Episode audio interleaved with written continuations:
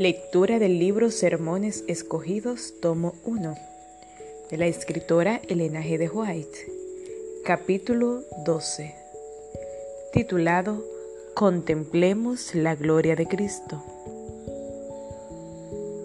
Hermanos y hermanas, tan pronto como empecemos a contemplar con dedicación a Jesús y a desnudar nuestras almas delante de Él, descenderemos al valle de la humillación. Si descendemos, es seguro que nos levantaremos de nuevo. Cuanto más humildemente vivamos ante Dios, más cerca estaremos de Él y más clara será nuestra visión de Jesucristo y de su luz incomparable. Leemos en 2 de Corintios capítulo 3 versículo 18. Por tanto, nosotros todos, mirando con el rostro descubierto y reflejando como en un espejo la gloria del Señor, somos transformados de gloria en gloria en su misma imagen. Aquí pueden ustedes reconocer cuán importante es que contemplemos dicha gloria. El enemigo se ha presentado y su oscura sombra ha torcido nuestra senda para que permanezcamos en el lado oscuro y hablemos de lombregueses, hasta el punto de que nuestro camino parecerá casi desesperado. Pero no deseamos que esto suceda Queremos que esa sombra sea eliminada, y lo será si miramos más allá de la oscura penumbra, al resplandor que reside en Cristo Jesús. Por lo cual, teniendo nosotros este ministerio según la misericordia que hemos recibido, no desmayamos. Segunda de Corintios 4:1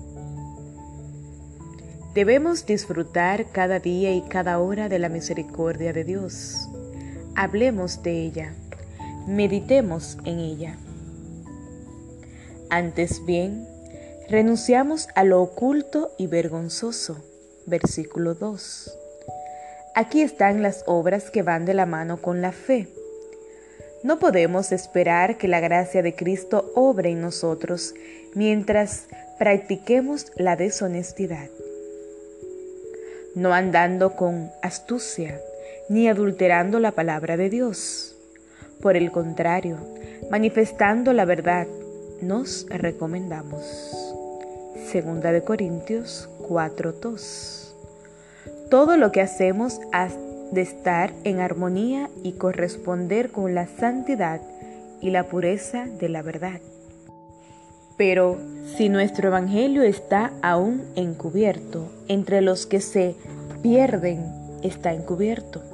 Verso 3. Si presentan objeciones y tropiezan respecto a los puntos de la verdad que son presentados, tropezarían también con las declaraciones más sencillas, esto es, entre los incrédulos a quienes el Dios de este mundo les cegó el entendimiento, para que no les resplandezca la luz del Evangelio de la gloria de Cristo, el cual es la viva imagen de Dios. No nos predicamos a nosotros mismos, sino a Jesucristo como Señor, y a nosotros como vuestro siervo por amor de Jesús. ¿No hay aquí una gran verdad que podemos estudiar? Porque Dios, que mandó que de las tinieblas resplandeciera la luz, es el que resplandeció nuestros corazones para iluminación del conocimiento de la gloria de Dios en la faz de Jesucristo. ¿Cómo hemos de lograrlo? Debemos ser testigos de Dios y reflejar el carácter de Cristo en nuestro carácter. No tiene sentido que un hombre sea vulgar y carnal, que tenga su mente llena de cosas sensuales, y aún creer que puede revelar el conocimiento de Dios que es en Cristo Jesús. esa persona debería primeramente tener la gracia de Dios en su propio corazón y practicarla en su vida. Pero tenemos este tesoro en vasos de barro, para que la excelencia del poder sea de Dios y no de nosotros. Segunda de Corintios 4:7. ¿Acaso hemos recibido alguna idea brillante? Si es así, no debemos creer que es a causa de nuestra inteligencia y astucia. Es porque Dios ha sido el autor de todo ello. Si alguien nos dice que hemos predicado un buen sermón, contestemos que el diablo ya nos lo había dicho antes de que él lo hiciera. No deseamos que esa persona sea un agente del diablo. El orgullo debe ser desterrado de nuestros corazones. Cuando eso suceda, entonces Jesucristo entrará y tomará posesión de toda nuestra vida. Esta mañana declaro que amo a mi Salvador, porque Él me amó primero. Si hay algo en mi vida que sea bueno, sea mis palabras o enseñanzas, es porque Cristo lo ha puesto allí. No es por causa de alguna bondad personal, y no hay gloria que deba adjudicárseme. El fruto del Espíritu es amor, gozo, paz, paciencia, benignidad, bondad, fe, contra tales cosas no hay ley. Deberíamos experimentar esto y entonces no estaríamos para nada bajo el yugo de la ley de Dios. Ustedes son libres en Cristo Jesús.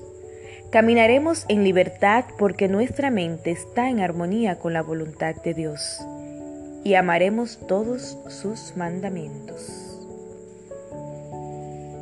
Tenemos este tesoro en vasos de barro y estamos escondidos en Cristo y Cristo en Dios. Por tanto, nuestras vidas están escondidas con Cristo en Dios y revelamos a Cristo y al hacerlo revelamos al Padre. Que sea esta una ocasión para confesar cualquier pecado.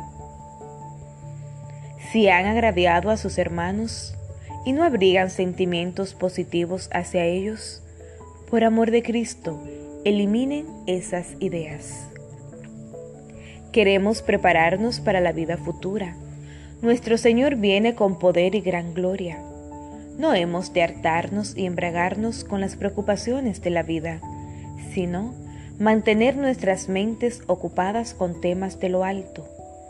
Si lo hacemos, veremos la salvación del Señor y nuestros corazones serán completamente iluminados con la luz del Señor.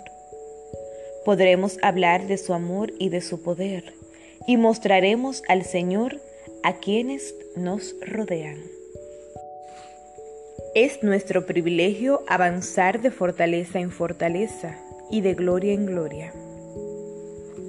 No piensen que porque hayamos recibido una tenue luz del Dios, que la tenemos toda. Si sus ojos no están fijos en el blanco del supremo llamamiento que es en Cristo Jesús, la luz se escurrirá muy pronto de sus corazones. Así como el agua se escapa de un recipiente agujereado. A menos que ustedes se esfuercen, el diablo sembrará dudas en sus mentes. Al principio, el enemigo puede colocar en ustedes pensamientos mezquinos, bajos y carnales.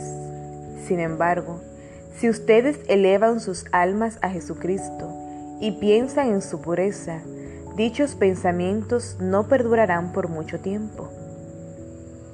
Hablen de la gloria de Jesús, mediten en su vida y cuando la aflicción les sobrevenga, que se demuestre que ustedes son obreros de Dios y que manifiestan un cada vez más excelente y eterno peso de gloria. Hablen de la gloria del Señor y permitan que sus almas se llenen del amor de Jesús y sus corazones serán elevados a Dios cada mañana, al mediodía y al anochecer. Si peleamos la buena batalla de la fe, saldremos victoriosos.